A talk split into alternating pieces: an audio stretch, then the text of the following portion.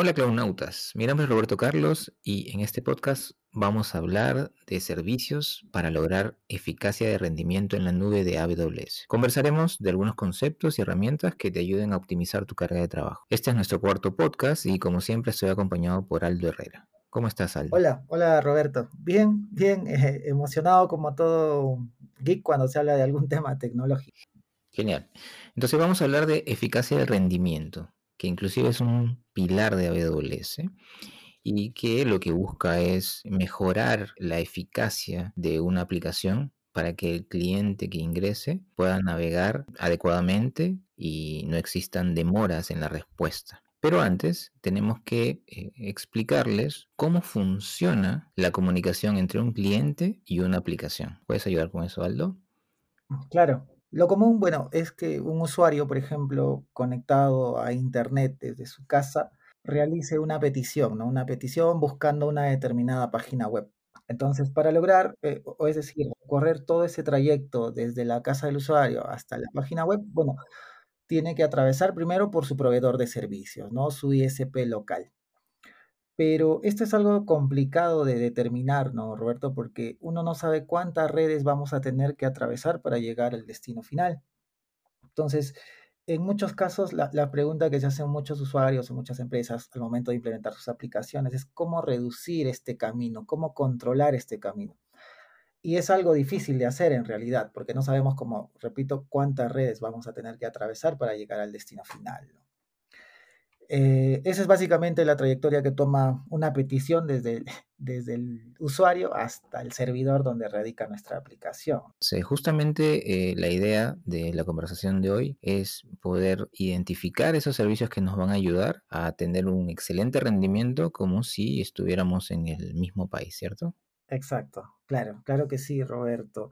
Eh, de hecho, es una preocupación común que que se presentan no solo ahí en los casos que has visto, ¿no? Es común también aquí que muchas personas se pregunten cómo mejorar la latencia, cómo reducir la latencia en las aplicaciones, ¿no? Que como comentábamos inicialmente, muchas veces es difícil de controlar, ¿no?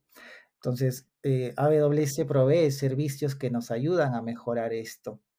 Pero, Roberto, cuando siempre hablamos de reducir latencia, creo y estoy seguro que lo primero que se te viene a la mente es hablar de AWS CloudFront, ¿cierto? Así es. Sí, es que, es que servicio es un servicio bandera, por así decirlo, de AWS que está presente ya hace muchos años. Y es un servicio que sí, efectivamente, optimiza la ruta para todos los usuarios del mundo hacia los puntos finales, ¿no? Y entiéndase por puntos finales es que el servidor o balanceador donde radica tu aplicación, ¿no? Es importante eh, hablar sobre Amazon CloudFront, que es un servicio de distribución de contenido el objetivo de AWS CloudFront es acercar eh, la comunicación a los clientes para que puedan ingresar de manera más rápida y eficiente a la nube. Hoy cuenta con más de 225 puntos de presencia, dentro de los cuales en Sudamérica se encuentra en Colombia, en Chile y Argentina. Es mucho más rápido llegar a la nube de AWS por medio de estos puntos de presencia. Y como les decía, ya se encuentran en Colombia, en Chile y Argentina. Buenísimo. Es importante mencionar, Roberto, que CloudFront almacena una copia, almacena en caché todo tu contenido, ¿no? O el contenido que tú indiques que se almacene en caché. Esto hace que la eficiencia de la aplicación o la latencia se reduzca al mínimo ¿Por qué? Porque la consulta del usuario ya no va directamente a tu origen, sino consulta este caché que está almacenado y distribuido de forma mundial, ¿no? De hecho, es una de las características principales que tiene CloudFront, de almacenar en caché el contenido de tu sitio, para que el acceso sea más fácil y más rápido para los usuarios que están, bueno, efectivamente alrededor del mundo. Claro, eso quiere decir que si yo necesito un contenido que esté almacenado en CloudFront, eh, mi comunicación no va a tener que viajar hasta el data center de AWS en Estados Unidos, por ejemplo, sino que va a ir al punto de presencia más cercano, ¿cierto? Exacto, es, una característica principal, una de las características más fuertes de AWS CloudFront, ¿no? Muy aparte de que también se asocia con otros servicios, claro, pero es uno de los puntos más fuertes a considerar e importantes, ¿no? Genial, ¿Y, en qué casos podría usar CloudFront, por ejemplo? Bueno, los usos en realidad son múltiples ¿eh? y, entiendo que se puede acomodar a cualquier tipo de usos también. ¿A qué me refiero? Por ejemplo, si nosotros tenemos una página web eh, cargada de imágenes, ¿no? O elementos estáticos ahí que, que, que generalmente no cambian mucho cuando se hace algún cambio en la web. Estos, estos elementos podrían encajar o calzar perfectamente con CloudFront, ya que van a estar almacenados en caché, ¿no? Entonces, el acceder a la página web eh, sería de forma más rápida y menos pesada, porque recordemos que al acceder a una web a través de un navegador, lo que hace el navegador es descargar internamente todo el contenido que vamos a ver, ¿no? Entonces, si una página web, por ejemplo, tiene demasiadas imágenes, sería bueno que estas imágenes se, se, se almacenen en una URL adicional y que éstas estén bajo CloudFront, pues, ¿no? Cacheadas en CloudFront. Entonces, eh, el rendimiento aumenta bastante. Ya, que hablas de, de, CloudFront y hablaste de imágenes, podríamos sumar un servicio adicional, que es el servicio de Amazon S3, un servicio eh, muy conocido que te permite almacenar objetos, ¿cierto? Y sería un complemento interesante para aquellos que quieran mejorar el desempeño de sus aplicaciones haciendo una combinación, eh, es decir, almacenando la información en Amazon S3, almacenando imágenes, por ejemplo, y eh, colocando CloudFront adelante para que pueda eh, llevar más rápido las imágenes que almacena en S3, ¿cierto? ¿cierto? Es una alternativa. Claro, y de hecho es una alternativa muy, muy, muy recomendable, ¿no? A seguir, y es una combinación clásica dentro de AWS. Eh, complementar CloudFront y debajo tener a, un repositorio como de objetos como S3, pues es una combinación bastante buena, ¿no? Y más aún, si a, esta combinación le, cambiamos de URL, es decir, la alejamos un poquito del dominio principal, pero bueno, es un tema aparte que también mejoraría mucho la performance, ¿no? Claro, ahí, ahí digamos, estás tocando tips ya más técnicos, ¿cierto? De, un poco más avanzados para, para, mejorar el desempeño. Y, y quizás aquellos que hoy eh, están usando, por ejemplo, WordPress, ¿cierto? Eh, claro. Y y dicen, bueno, yo estoy usando WordPress y me gustaría usar quizás Amazon S3 eh, para mis imágenes y poner a CloudFront también para que las sirva. ¿Cómo hago si yo no soy un desarrollador? La verdad es que no, no, entiendo mucho. Bueno, ahí por ejemplo lo interesante para aquellos que usan WordPress es que existen plugins que les van a permitir, y son gratuitos, y les van a permitir configurar un bucket de S3 para que pongan sus imágenes y sincronizarlas automáticamente con WordPress. Y también pueden configurar CloudFront para que sirva esas imágenes. Así van a hacer que su aplicación o e-commerce en WordPress eh, sea mucho más eficiente. Así que ese es un tip importante. Así es, Roberto. Este, hay no solo uno, creo que hay varios plugins que te ayudan a hacer eso. Bueno, ya dependerá de, de, de, de, cada usuario cuál elegir. Creo que se diferencian por algunas cositas mínimas, pero básicamente lo que comentas es cierto, ¿no? Que te dan la facilidad de poder subir las imágenes, ya sea que estén en tu servidor, en tu servidor S2, por ejemplo, hacia este, y bueno, la, la, página carga mucho más rápido. ¿no? Claro, tu, tu, WordPress podría estar en un hosting común y corriente también, o podría estar hosteado en AWS, eh, y podrías usar ese plugin para sincronizar tus imágenes y que puedan ser más rápida la, el consumo de esas imágenes por medio de CloudFront. Claro, claro que sí, porque mucho pasa, Roberto, que sitios que están implementados en, en WordPress son difíciles de cargar al inicio, ¿no? Eh, entras a la URL, bueno, demora unos 5 o 10 segundos para que recién cargue bien. Posterior a ello, claro, ya el, navegar sobre la misma página se hace un poco más sencillo porque obviamente ya has descargado todo el contenido pesado, pero eh, ayudaría muchísimo. De hecho, como dices, es un buen tip el, usar S3 bajo con CloudFront para el almacenamiento de imágenes. Perfecto.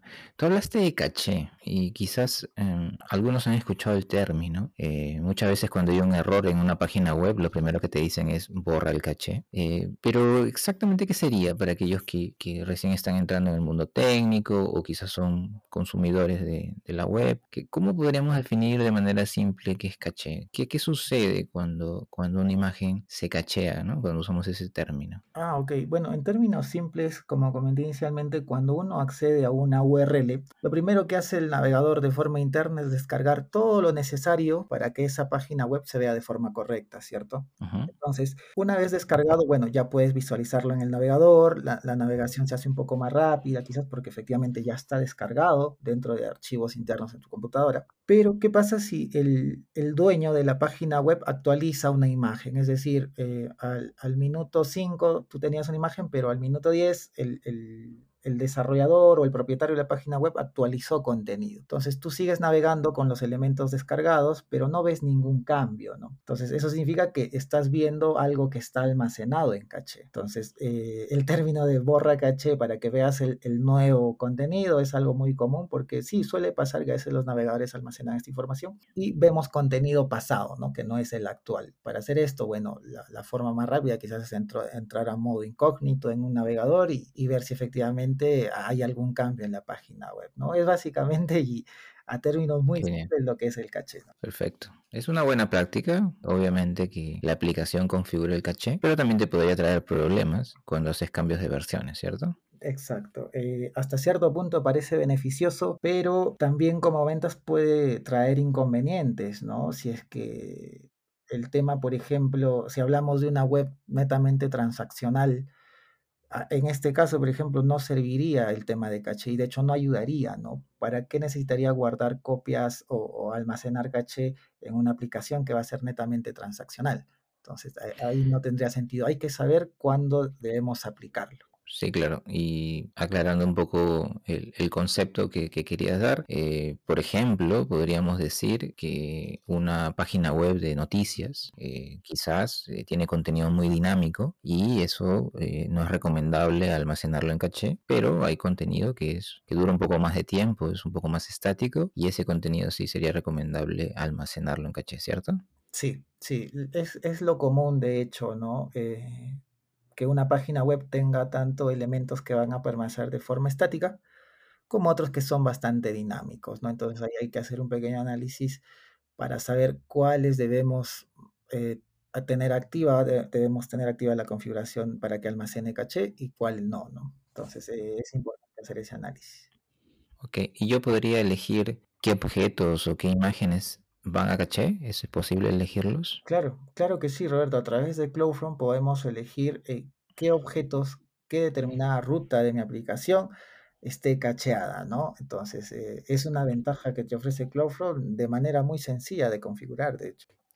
Ahora bien, existe otro servicio en AWS que también nos va a ayudar con el rendimiento de las aplicaciones y se llama AWS Global Accelerator. Este servicio tiene ciertas diferencias y distintos casos de uso eh, que sería interesante conversar. ¿Para qué usaría AWS Global Accelerator?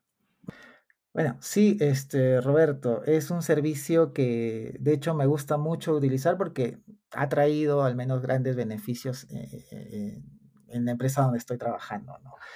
Eh, este servicio es relativamente nuevo, fue presentado en el reInvent del 2018 de AWS y al igual que CloudFront utiliza la infraestructura mundial de Amazon y está diseñado exclusivamente para mejorar el rendimiento y la confiabilidad en las aplicaciones. Entonces, inicialmente habíamos comentado que eh, hablar de reducir la latencia en las aplicaciones nos hace pensar primero en CloudFront. Y esto es normal porque es el servicio, uno de los servicios más tradicionales de AWS, ¿no?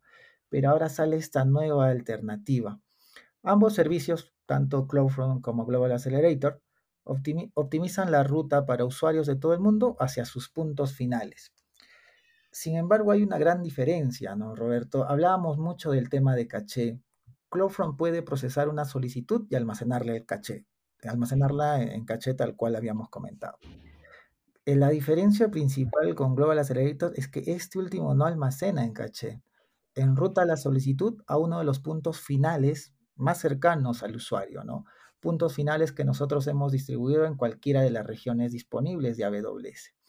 Es decir, ¿a qué me refiero con esto último, Roberto? Es que este servicio, aparte de, de, de enrutar, de darte la mejor ruta, también nos va a permitir crear aplicaciones multiregión. Es una de las ventajas también fuertes que tiene este servicio. Podrás, eh, me darás la razón cuando hablamos de CloudFront, que bien, si bien es cierto podemos mantener un origen, ya sea en cualquier región de AWS, pero solo te permite configurar uno solo, ¿de acuerdo?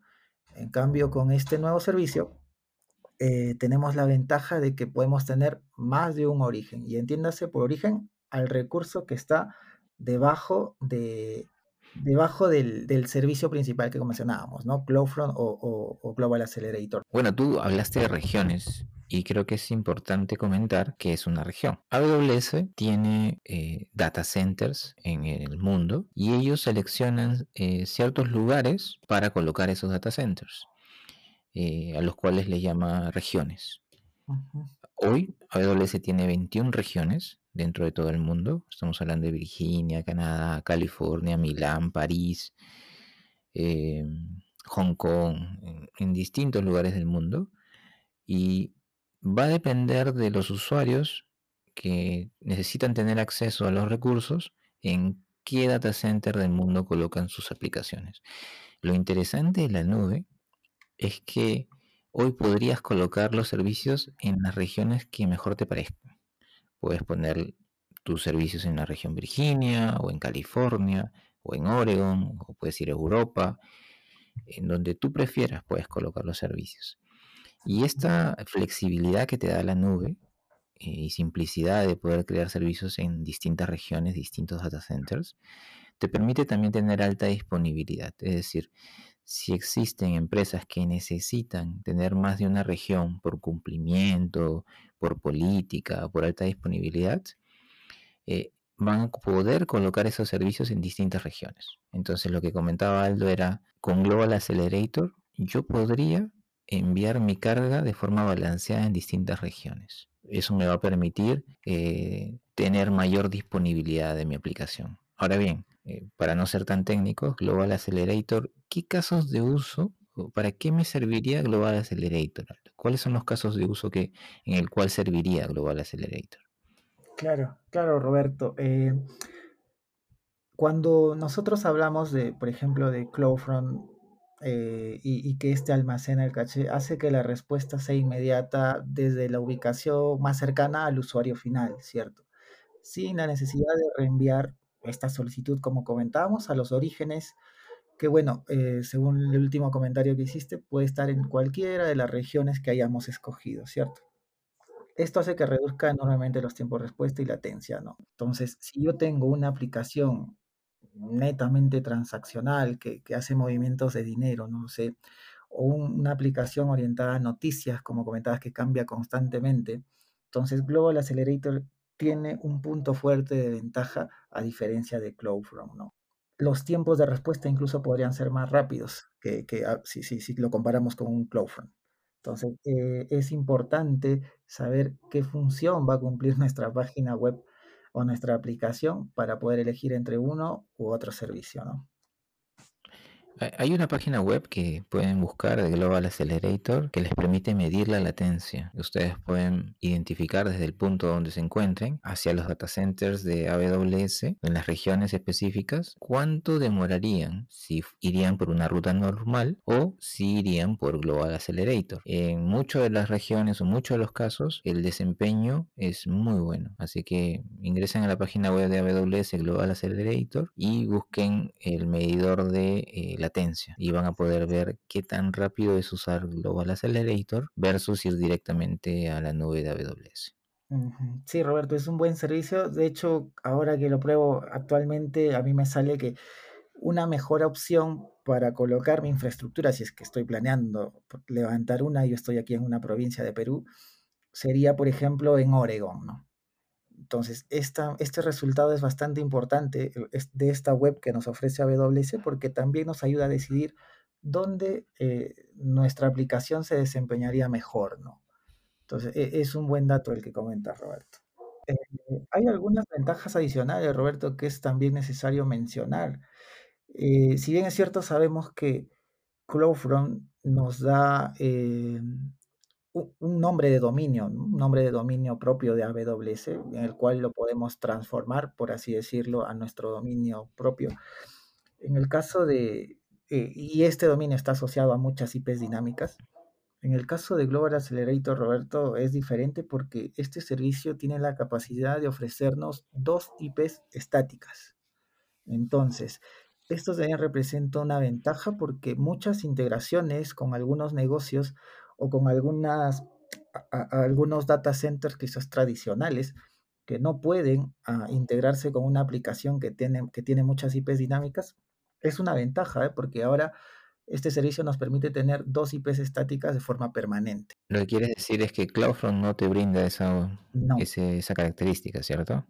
Exacto, exacto. CloudFront está asociado a muchas IPs dinámicas que si es que una tienda, como decía, una entidad tradicional que únicamente se integra con IPs estáticas, no podría trabajar con CloudFront, por ejemplo. Habría que adicionar otros mecanismos, etcétera, para lograr esta integración.